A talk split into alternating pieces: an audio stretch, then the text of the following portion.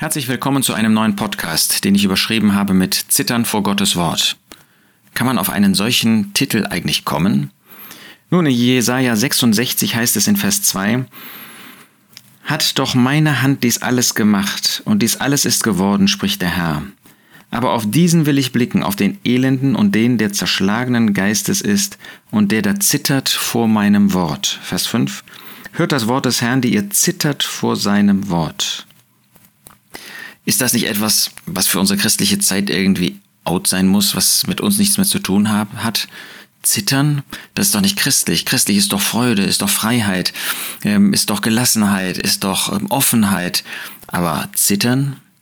Ja, wir sollten uns nicht davon lossagen, dass wir vor Gott und vor seinem Wort zittern sollen. Wir brauchen keine Angst zu haben vor Gott, natürlich nicht. Aber Gott sieht, in was für einer Haltung wir vor ihm unser Leben führen. Er sieht, in was für einer Haltung wir sein Wort lesen. Ist es wirklich in diesem Sinn ein Zittern, dass wir uns bewusst sind, dass jede Sünde ihn verunehrt, dass er nie ein Ja sagen kann zu einer Sünde in unserem Leben und dass dieses Wort gewaltige Kraft hat, dass dieses Wort der Ausdruck, die Offenbarung dessen ist, was Gott uns sagen möchte. Gott hat sich in Christus offenbart, aber den Herrn Jesus haben wir nicht vor uns heute. Das heißt, ich meine körperlich, dass wir ihn sehen können. Wir finden aber den Herrn Jesus in dem Wort Gottes. Und sind wir solche, die, wie es da heißt, wirklich zerschlagenen Geistes sind, die demütig sind, die ein Bewusstsein haben, dass unser Eigenwille keinen Platz vor Gott hat, dass unser Wille sich ihm unterordnen muss, wenn wir gesegnet sein sollen? Die da zittern vor seinem Wort. Das ist nicht etwas für das Volk Israel allein. Das war für sie. Aber es ist auch für uns, dass wir ein Bewusstsein haben, mit wem wir es zu tun haben. Dass er so gewaltig groß ist, dass der Himmel Himmel ihn nicht fassen können. Und wir erst recht nicht.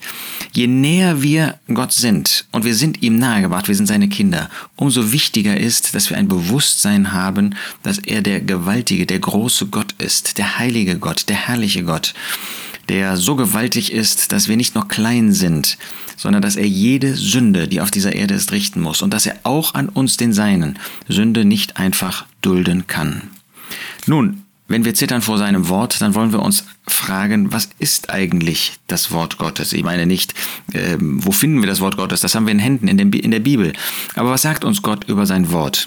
Wir lesen zum Beispiel in Johannes 17, Vers 17, dass der Jesus zu dem Vater bittet und betet, heilige sie durch die Wahrheit, Dein Wort ist Wahrheit. Das Wort Gottes ist Wahrheit. Das Wort Gottes ist die Offenbarung der Gedanken Gottes.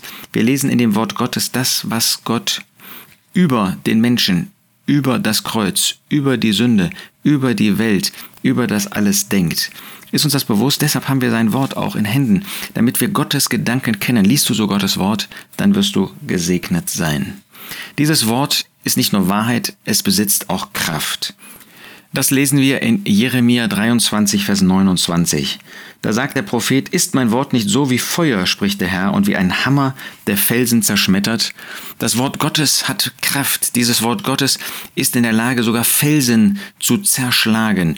Natürlich geht es im Propheten Jeremia oftmals um Gericht, aber dieses Wort, diese Kraft des Wortes ist bis heute nicht äh, zu Ende gegangen. Nein, das Wort hat auch heute Kraft, Menschen zu verändern, Menschen von neuem geboren werden zu lassen. Es ist das Wort, das ihnen gepredigt wird. Und dieses Wort, das ihr ganzes Leben verändert, wie das bei dem Apostel Paulus ist. Dieses Wort hat Kraft. Hat es Kraft in deinem Leben, dass deine Sinne, dein Sinnen, deine Gedanken, deine ähm, Gefühle, auch deine Gesinnung, auch deine Taten wirklich verändert, beeinflusst. Dieses Wort hat Kraft. Die Frage ist, ob wir diese Kraft in unserem Leben zulassen.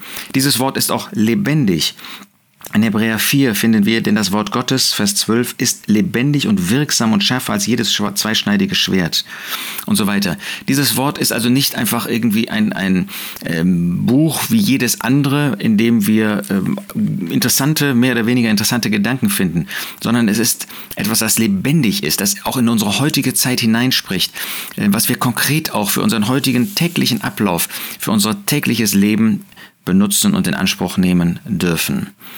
Dieses Wort bewirkt auch Überzeugungen. Und wir sollen dieses Wort mit Überzeugung lesen. Der Apostel Paulus spricht davon in 2 Timotheus 3, Vers 14. Du aber bleibe in dem, was du gelernt hast und wovon du völlig überzeugt bist, da du weißt, von wem du gelernt hast. Ist das in unserem Leben so, dass wir von diesem Wort und von der Lehre dieses Wortes und von der Belehrung dieses Wortes und von den Auswirkungen dieses Wortes wirklich fest überzeugt sind dann hat dieses Wort den rechten Platz auch in deinem Leben. Dieses Wort zeigt uns Prinzipien, zeigt uns Prinzipien im Blick auf das Glaubensleben und zwar auch schon im Alten Testament. Der Apostel Paulus sagt in 1 Timotheus 10 zum Beispiel in Vers 11, alle diese Dinge die über das Leben, die Geschichte des Volkes Israel genannt werden, widerfuhren jenen als Vorbilder und sind geschrieben worden zu unserer Ermahnung, auf die das Ende der Zeitalter gekommen ist. Wir finden im Alten Testament Bilder, wir finden Prinzipien, die auch in unser Glaubensleben heute hineinsprechen. Und die Frage ist erstens, ob wir diese Prinzipien kennen, ob wir uns damit beschäftigen, ob wir sie suchen und zweitens, ob wir diese Prinzipien dann auch auf unser Leben wirklich anwenden oder ob wir meinen, wir könnten leben und sollten leben, wie wir wollen dann finden wir, dass dieses Wort Gottes einen gewaltigen Nutzen, einen gewaltigen Segen für uns beinhaltet. Im Psalm 119, Vers 162 heißt es, ich freue mich über dein Wort, wie einer, der große Beute findet. Dieses Wort wenn ich es lese, wenn ich es mir zu eigen mache, wenn ich es mir zunutze mache, es hat einen großen Segen, es hat einen großen Nutzen in unserem Leben. Kannst du das sagen in deinem Leben, dass du durch das Wort Gottes, durch das Lesen des Wortes Gottes, durch die Andacht wirklich großen Nutzen bekommst? Das wünsche ich dir, dass du wirklich diese Beute, diesen Schatz in dem Wort Gottes kennst und auch wertschätzt. Dieses Wort ist auch groß. Wir finden in Jesaja 42, dass gesagt wird, dem Herrn gefiel es um seiner Gerechtigkeit willen, das Gesetz groß und herrlich zu machen. Jesaja 42, Vers 21. Er hat das Gesetz, wir können allgemeiner sagen, das Wort Gottes groß gemacht. Es ist groß, es ist etwas Gewaltiges, dass Gott uns seine ewigen, für uns Menschen unfassbaren Gedanken, dass er sie für uns in einer menschlich fassbaren Form auf hat aufschreiben lassen. Und das Wort Gottes möchte auch etwas auslösen bei uns. Wir haben begonnen mit dem Zittern vor dem Wort Gottes. Wir schließen mit der Gottesfurcht. In Psalm 19 beschreibt David eine Reihe von Eigenschaften, von Herrlichkeiten des Wortes Gottes und dann sagt er in Vers 10, die Furcht des Herrn ist rein und besteht ewig. Und hier ist nicht einfach die Gottesfurcht gemeint persönlich, sondern die Auswirkung des Wortes Gottes. Es geht hier in diesen Versen ähm, ab Vers 8 um das Wort Gottes mit bestimmten Titeln. Ja, das Gesetz des Herrn, das Zeugnis des Herrn, die Vorschriften des Herrn, das Gebot des Herrn, die Furcht des Herrn, die Rechte des Herrn. Und die Furcht des Herrn, das ist das Wort Gottes. Das ist das, was das Wort Gottes in deinem, in meinem Leben auslösen soll. Dass es Gottesfurcht herbeiführt. Dass es dazu führt, dass ich mein Leben vor dem Wort Gottes, vor Gott lebe und dass ich dieses Leben in, Leben in Hingabe für ihn, aber in der Furcht, etwas zu tun, was ihn verunehrt, wozu er nicht sein Ja sagen kann, führe.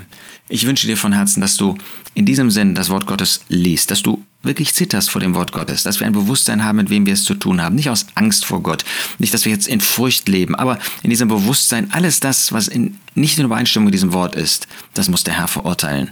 Aber dieses Wort ist Wahrheit, es hat Kraft, es ist lebendig, es soll eine Überzeugung bei uns auslösen, es hat Prinzipien, ähm, die es uns vorstellt, es hat einen großen Wert und Nutzen, es ist groß und es ist Gottesfurcht für dich und für mich.